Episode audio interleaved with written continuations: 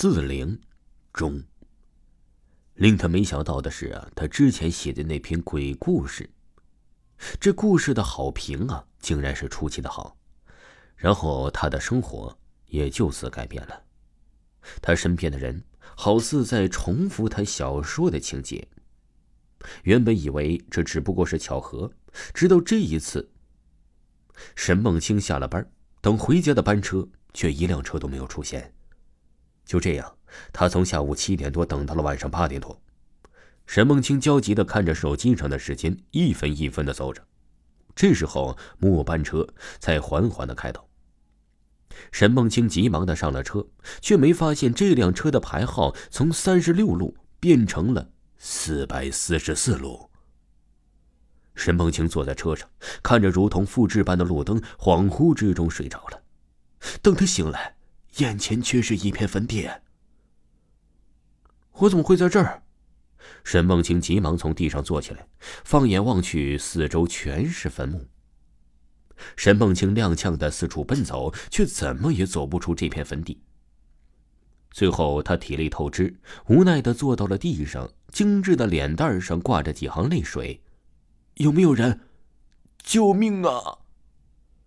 掏出手机，没有信号。手机上的时间是凌晨十二点。沈梦清抱着自己的腿，尽量让自己不被这外界的环境所影响。可是四周越安静，他心里就越害怕。忽然，他听到了一阵沙沙声，刚抬起头，一对幽绿色的眼睛正盯着他看。沈梦清倒吸了一口气，他很戒备地盯着那双眼睛，不知道暗处里究竟是什么东西在那里。沈梦清想逃离。不料他刚有所动作，那绿油油的眼睛直接向他扑来。沈梦清虽然躲过了那个动物的袭击，但是他已经华丽丽的晕了过去。再次醒来，还是被一个路过的大叔给叫醒的。沈梦清什么也没多说，直接跑回了家。他发烧了，这一烧就是两天。沈梦清打开空间里的鬼故事。又回想了他的遭遇，觉得很是古怪，于是决定啊不写了。向广大的读者道了歉，便把那个故事啊给删除了，包括自己笔记本里的存稿。在删存稿之前，沈梦清大概看了一下，下一次的灵异事件便是女主做饭时不小心用刀刮伤了手腕。删了之后啊，沈梦清就关上了电脑。中午。沈梦清来到了厨房，准备做个简单的西红柿鸡蛋面。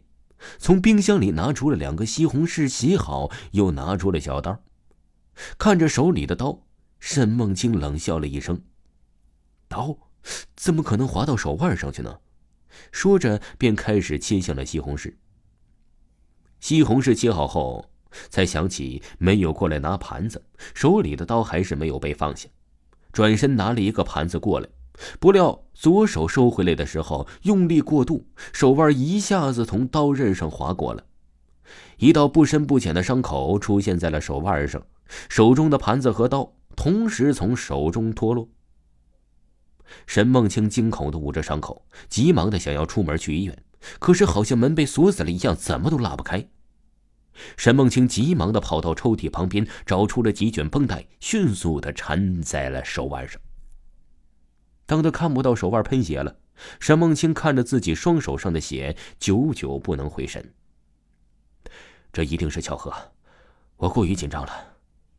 沈梦清自我安慰着，不再想乱七八糟的事。叮咚，电脑自动响起，沈梦清不明所以的挪到了笔记本前，打开了一个 QQ 好友加的。可是这电脑之前不是关了吗？难道是他记错了吗？那个人也是他的粉丝之一，就是让他写鬼故事那个。